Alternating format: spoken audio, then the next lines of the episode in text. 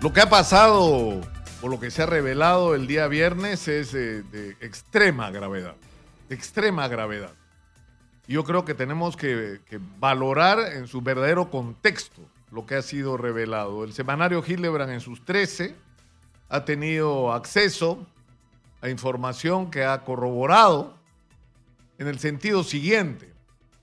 Por lo menos desde el 20 de febrero, las autoridades o los especialistas del, del CENAMI advirtieron de manera reservada a los representantes del gobierno, de la presidencia de la República y de la presidencia del Consejo de Ministros sobre la inminencia de lo que ya sabemos que ocurrió. Es decir, teníamos acercándose peligrosamente a las costas del Perú el ciclón Yaku, que no era sino una manifestación de lo que estaba ocurriendo en un contexto mayor, que era el fenómeno del niño. Y la decisión que ha podido comprobar este semanario es ocultarle a la población esta información. Las razones de una decisión de esta naturaleza, que se supone tienen que ver con el reconocimiento de la orfandad en la que estábamos para enfrentar esta situación, no solo porque no se habían hecho las obras de prevención que tenían que hacerse a lo largo de todos estos años, sino porque no estábamos en condiciones de afrontar la emergencia. Es decir, ocultar información para la vez ocultar las precariedades en las que el gobierno tenía que enfrentar una situación como esta. Cuando la reacción debió ser la contraria cuanto antes se revelara la información, cuanto más pronto se supiera lo que se nos venía, donde cada día, casi cada hora era importante, porque además es absolutamente posible prever dónde va a llover y cuáles son, porque ha llovido desde por siglos en los mismos lugares, y cuáles son las quebradas de riesgo y dónde están instaladas las poblaciones expuestas a un riesgo y dónde se va a requerir maquinaria, dónde se va a requerir, requerir alimentos, agua y una reacción para preparar la respuesta. Pero lo que se hizo fue absolutamente lo contrario. No hablemos de esto, no muevan olas, que la gente no sepa, que no se sume esto a este desconcierto que vivimos por razones políticas. Es decir, esto es un nivel de irresponsabilidad que aunque yo no soy abogado, creo que linda con lo criminal porque es criminal ocultar información que es relevante para estar uno preparado para enfrentar lo que se le viene encima. Y yo creo que esto es gravísimo. Esto es gravísimo y esto ahora hemos tratado de hablar con los voceros de Senami y ahora resulta que el gobierno les ha prohibido hablar. Ahora los señores no pueden hablar. Lo que necesitamos saber es la verdad completa y ocuparnos, es cierto, hay, hay que ocuparnos de la respuesta a la emergencia. La gente no necesita que vayan los señores congresistas que no resuelven nada y a los que la gente aborrece a mirar cómo sufre, ¿no?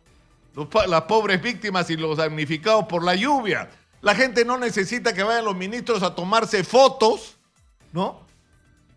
Porque no resuelven nada. O sea, están ahí de mirones. Lo que la gente requiere es maquinaria, lo que la gente requiere bombas en buen estado, no como ocurrió en Chiclayo, que les mandan dos hidrojets para sacar el agua y resulta que las 10, 8 del uso que han tenido continuo en los últimos días no están operativas y han tenido que ser reparadas para poder servir para algo. Es decir, eso es hasta una falta de respeto, pero eso es lo que necesita la gente, respuesta. Hay lugares donde se necesita agua, se necesita comida, se necesita restablecer las vías porque están aislados. Esa es la realidad. Hay gente que está desesperada porque no tiene dónde pasar la noche. Esa es la respuesta que hay que dar de inmediato y de la mano con eso, como han dicho los especialistas, hay que articular una respuesta porque tenemos que prepararnos. No, no se va a poder hacer en los próximos meses las obras de prevención que debieron hacerse desde hace 40 años y no se han hecho. Pero sí se pueden hacer algunas medidas en las zonas críticas, como por ejemplo, por citar un caso, abrir la salida al mar del río Piura, porque eso en el momento que siga la crecida va a bajar el nivel del río y va a ayudar a enfrentar la situación y la catástrofe. Pero esa es la, situación en la, en la que estamos en este momento.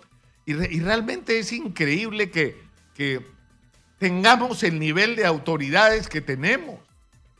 Porque una vez más, ¿qué cosa es lo que ha fallado acá? No se sabe lo que hay que hacer en el Perú. Es decir, no sabemos, no saben en Tumbes, Piura, La Mayeque, La Libertad, Ancas, incluso en Lima, no se sabe qué es lo que hay que hacer. O sea, nuestros ingenieros, nuestros especialistas en prevención de desastres no saben lo que hay que hacer. No saben cuáles son las tareas, no saben cuáles son los retos, no saben dónde hay que almacenar el agua, dónde hay que hacer canalizaciones, muros de contención, barreras, dónde hay que eh, tratar de manejar el curso del río que va a tener inevitablemente cuando suban las lluvias. No se sabe dónde hay que forestar para proteger el cauce de los ríos. No se sabe en qué pueblos y ciudades hay que hacer tareas de drenaje porque cuando llueve se inunda todo y se mezcla con el agua de desagüe. No se sabe eso. O no se sabe esto que les acabo de decir. ¿Hace cuántos años que se sabe que hay que abrir la salida del río Piura al mar? ¿Cuántos años? Por supuesto que se sabe. Y en segundo lugar, ¿no hay dinero para hacerlo?